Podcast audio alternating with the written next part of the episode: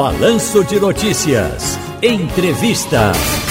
Rapaz, fui eu quem propus essa entrevista porque fiquei revoltado ontem ao visualizar no Instagram do nosso querido amigo e colega Fábio Araújo o que poderia ser uma brincadeira de mau gosto, mas que, na minha visão e de outras pessoas, se trata de um crime.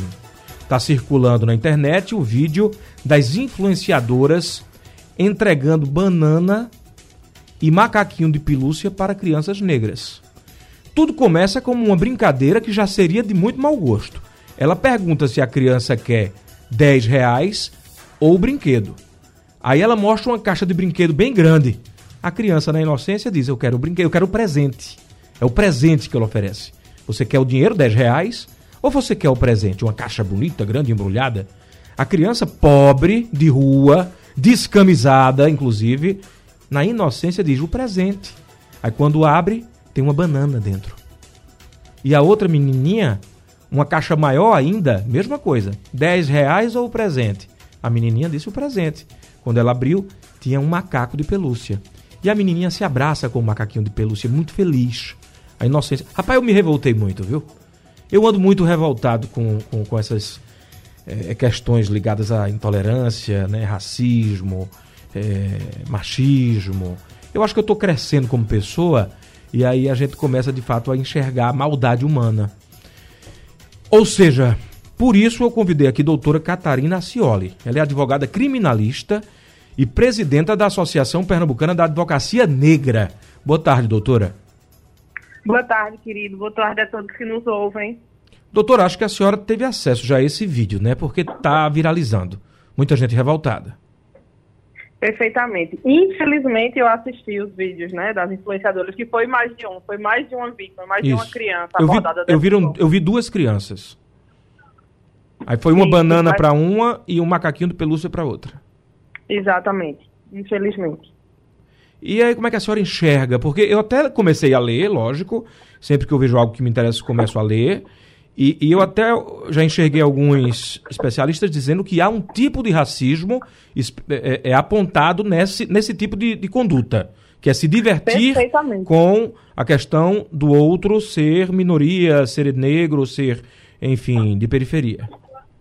Exato. Nesse caso, é o que a gente chama de racismo recreativo. Isso. Porque existe o crime de racismo, né, previsto na lei, cuja pena é máxima de até cinco anos, mas hoje, com a novidade legislativa né, de uma lei promulgada esse ano, a gente tem a tipificação do crime de racismo recreativo, que nada mais é do que um aumento de pena para o crime ah, de racismo. Uma qualificadora. E o que seria esse racismo, exato. E o que seria esse, é, esse racismo recreativo? É quando a prática racista ela acontece de forma a divertir, a entreter aquela pessoa que é preconceituosa. Então, ela se vale da condição de raça, da condição de etnia, né, de uma pessoa negra, para praticar o racismo e se divertir com isso. Nesse caso, para ganhar likes. Né, para ganhar curtidas, como essas influenciadoras fizeram. Não, e tá um vale tudo, né? As pessoas estão cometendo crime, estão abusando da inocência das crianças, enganando os adultos, fake news, alarmismo em busca de like, né? O tal do like que agora a gente fala em inglês, né? É a curtida. Exatamente.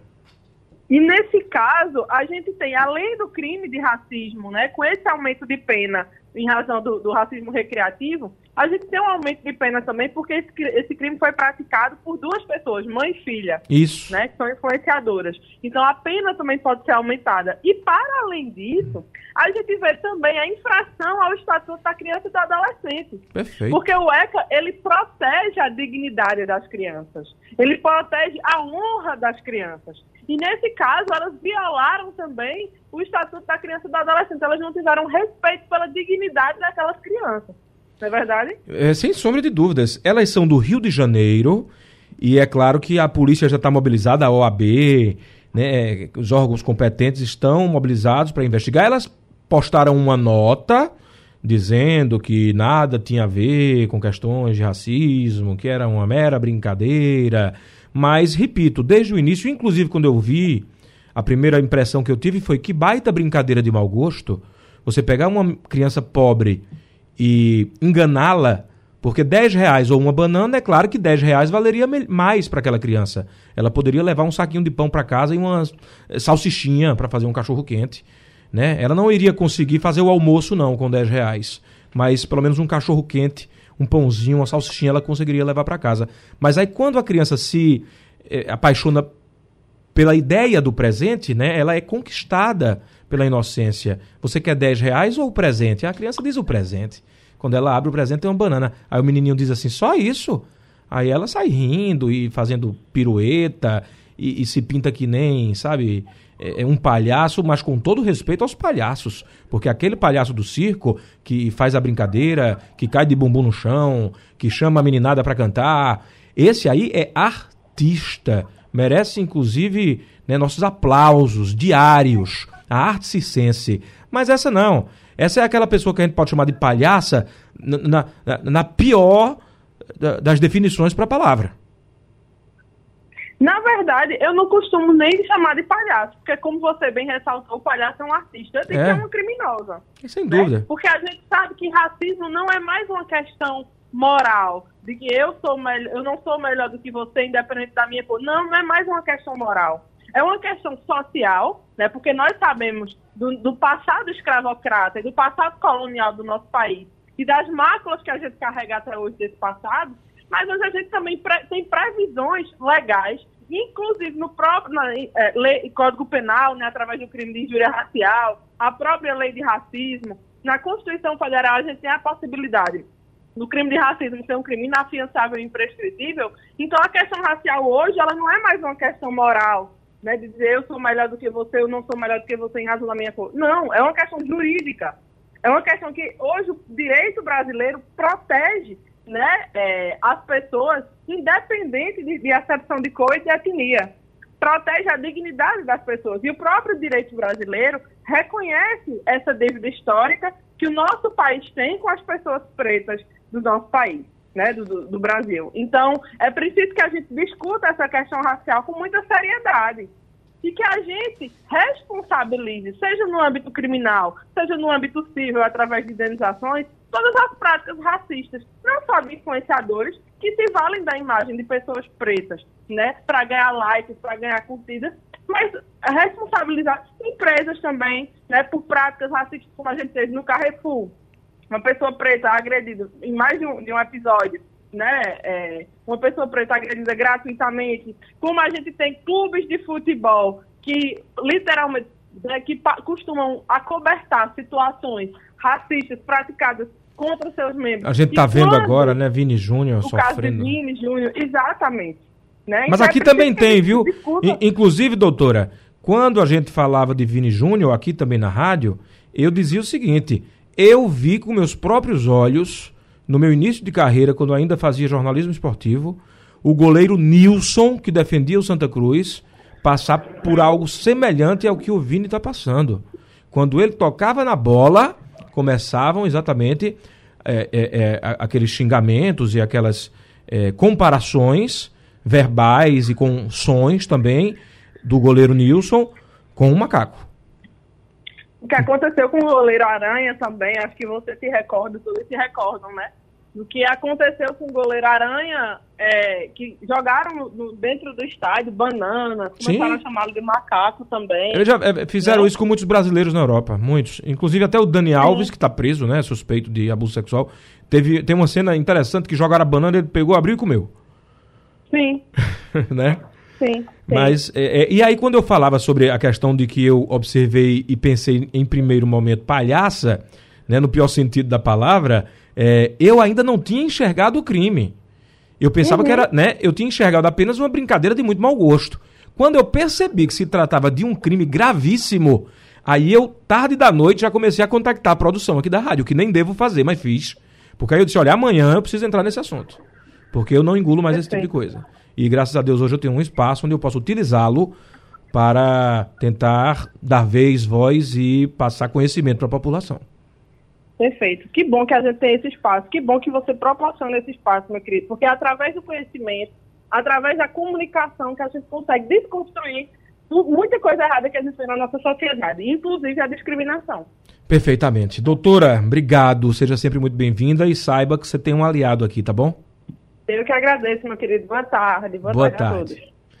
Doutora Karina Acioli, ela é advogada criminalista e é presidenta da Associação Pernambucana da Advocacia Negra. A gente conversou aqui a respeito de um vídeo que circula nas redes sociais. É mãe e filha. Elas se dizem influenciadoras. Só que para que elas consigam atrair seguidores, elas postam vídeos que pelo menos um deles está sendo investigado por suspeita de racismo. Elas pegam uma criança, um menininho negro, pobre, sem camisa, e oferece a ele um presente ou 10 reais. A criança inocente escolhe o presente. Quando abre, tem uma banana dentro. E na, na, na segunda postagem, ou no segundo vídeo, bem semelhante, é uma menininha negra também, de periferia, família humilde. Ela oferece 10 reais ou presente, a menina escolhe o presente, inclusive é uma caixa bem grande, e dentro da caixa tem um ursinho de pelúcia, não, um macaquinho de pelúcia. E essa menininha, inclusive, se abraça com um macaquinho de pelúcia muito feliz. O menininho que recebe a banana, não, ele diz assim, só? E abre a banana, né, descasca a banana e sai comendo. Aquela criança estava com fome, né? Aquela criança não estava ali para ser servir de, de, de, de enfim, de pateta, é, de alvo, né? E foi, foi alvo. A polícia vai investigar, só a polícia pode dizer se houve de fato o crime, mas os órgãos competentes já avaliam que sim. 4 da tarde, 28 minutos, 4 e 28, arrocha o nó que eu volto já. Rádio Jornal. Liderança absoluta. Rádio forte o tempo todo. É São João, é brincadeira a noite inteira, o maior Aumenta o som que nos sábados de junho o forró vai tomar conta da Rádio Jornal. Você vai se divertir com o Forró Bodó, um programa com muito bate-papo e música boa. Neste sábado, Ciro Bezerra recebe Raminho do Acordeon. O pato pega o fole, o zabumba e o triângulo Assim eu não me engano para não fazer besteira No piado da sanfona, no repique do zabumba A gente não se engana e faz forró a noite inteira Não perca! Forró Bodó, sábado 3 de junho, duas da tarde, aqui na Rádio Jornal e em nossas redes sociais. Maior arraial é na Rádio Jornal. São João, do nada de bom. Oferecimento São João com Pitu, mania de brasileiro. Esportes da sorte é muito mais que bete. A VIP, coma mais ovo. É saudável, nutritivo e saboroso. Ovo é bom a toda hora. Aurora, a gente faz com gosto tudo que você gosta.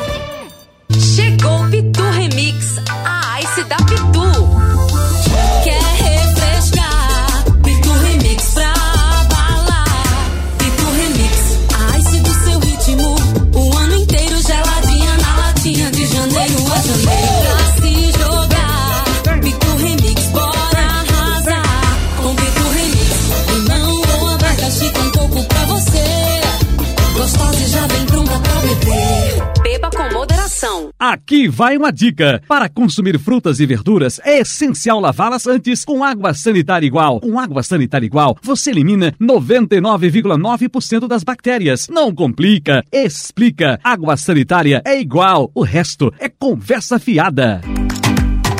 Hernó 2023, de 4 a 6 de junho, no Centro de Convenções de Pernambuco.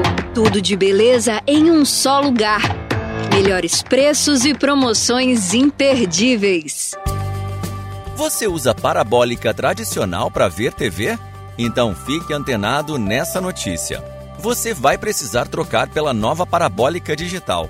É mais qualidade de som e imagem e muito mais canais para você assistir a sua programação favorita de forma gratuita, como sempre foi. Não espere ficar sem sinal. Saiba mais sobre a nova parabólica digital. É só acessar sigaantenado.com.br.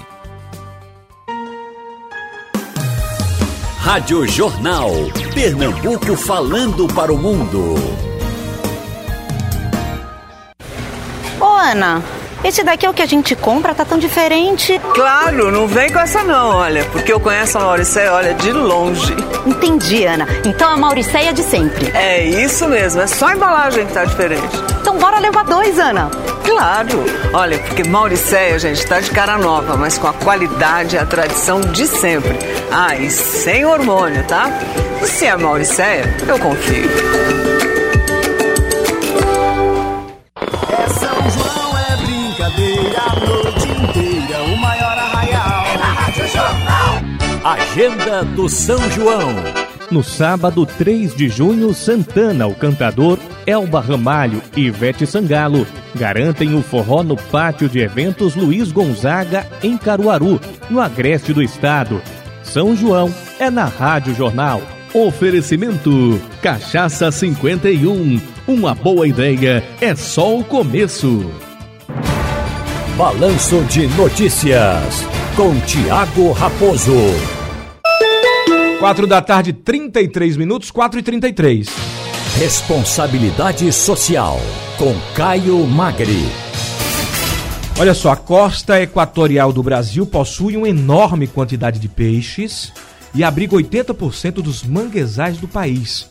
As correntes e os leitos marinhos dessa região, especialmente na bacia do Foz do Rio Amazonas, ainda são pouco explorados pela ciência.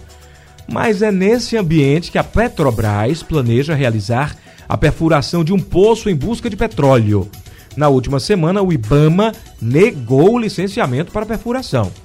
Caio Magri e Marcel Fukayama, membros do Conselho de Desenvolvimento Econômico Social Sustentável, enviaram ao presidente Lula um posicionamento referente à exploração de petróleo na foz do Amazonas.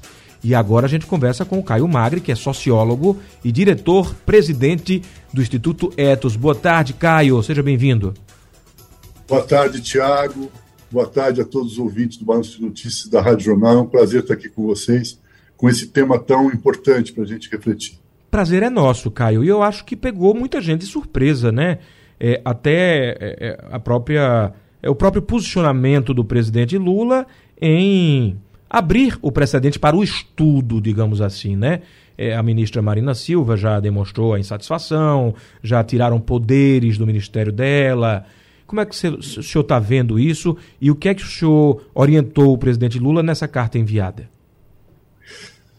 Já, o que a gente fez nesse momento, uh, Marcel e eu, que somos, integramos o Conselhão, mas também tem um conjunto de outras pessoas e, e de lideranças, eu destaco aqui dirigentes de comunidades de reservas extrativistas do Amapá e do Pará, nós trouxemos as nossas preocupações por meio dessa carta. Essa carta é inédita, acho que talvez seja a primeira, de primeira mão aqui com você. Ela está em posse do presidente Lula, a gente aguarda um retorno. E o que a gente trouxe como questões centrais é que a gente tem que ter clareza de, e, e defendemos que o Brasil tem uma posição firme, clara, que já se demonstrou, inclusive, na COP, quando o presidente Lula, ainda na, no processo de, de transição, é, fez e afirmou, é, no sentido de que estamos buscando cada vez mais uma transição de combustíveis fósseis para energia limpa, de que estamos querendo buscar, buscando fortalecimento de uma bioeconomia verde, inclusiva e que tem impacto positivo e tem a Amazônia como um espaço central. Nós também dissemos que a gente confia, sem dúvida, nos critérios técnicos avaliados pelo IBAMA. Agora, queremos que se aprofunde esses estudos. Né? É, não é simplesmente numa primeira uh, passada com relação a alguns dados, porque há uma legislação no Brasil muito importante, que é, a partir do momento que se existe de dúvidas ou questões com relação a uma, a uma, uma, uma avaliação ambiental de impacto, é necessário trazer o assunto para áreas específicas. Nós estamos dizendo de uma área de sedimentação, sedimentar na Foz do Amazonas, que precisa ser analisada e avaliada os seus impactos. Nós temos que reforçar aqui que a gente tem certeza que o Brasil voltou como líder para a pauta internacional, para o cumprimento dos acordos de Paris, e para o enfrentamento da emergência climática. Nós temos que atingir o nosso pico de emissões de novos gases de efeito estufa até 2025. Nós temos que reduzir pela metade as atuais emissões até 2030 e nós temos que alcançar emissões líquidas zero até 2050, ou seja, onde haja inclusive compensação. O que se emite, o que se consegue absorver, você ficar em zero. Então, me parece e nos parece que esse elemento é trans- transversal a todas as outras agendas, isso implica numa posição firme do Brasil. O Brasil vive um momento de oportunidade para construir uma plataforma global de atuação e liderar essa transição energética e ecológica em direção a uma nova economia inclusiva, equitativa e regenerativa. Então, temos aqui um desafio importante e uma oportunidade. Queremos refletir sobre ele. A decisão de fazer ou não o processo de exploração tem que estar ancorado tanto em critérios técnicos, critérios científicos. O petróleo não vai fugir de lá, né, Tiago? Ele vai ficar lá, ele está lá. Nós podemos ter tempo para esse processo. Mais do que isso, é necessário que a gente reconheça a complexidade desse processo de extração de petróleo numa região como aquela, portanto, precisamos ter uma, uma avaliação muito mais profunda, mas também, isso é muito importante, nós temos que ter uma consulta, um diálogo livre, prévio, informado com todos os povos impactados daquele, daquele ecossistema. Reservas extrativistas, os povos indígenas, comunidades tradicionais. Precisa haver um diálogo, precisa haver de fato uma consulta. É isso que a gente vai fazer, quais são os impactos. Há, há uma autorização para fazermos, porque são territórios, inclusive, territórios que estão constituídos do ponto de vista da sua institucionalidade sob responsabilidade dessas comunidades. Então, elas precisam ser incluídas, envolvidas, além da ciência e das análises técnicas mais aprofundadas sobre os impactos e os riscos colocados em é, possíveis para uma, para uma exploração de petróleo naquela região. O Caio, fora, claro, né, essa situação primordial dos povos originários, da situação da preservação, do impacto ambiental.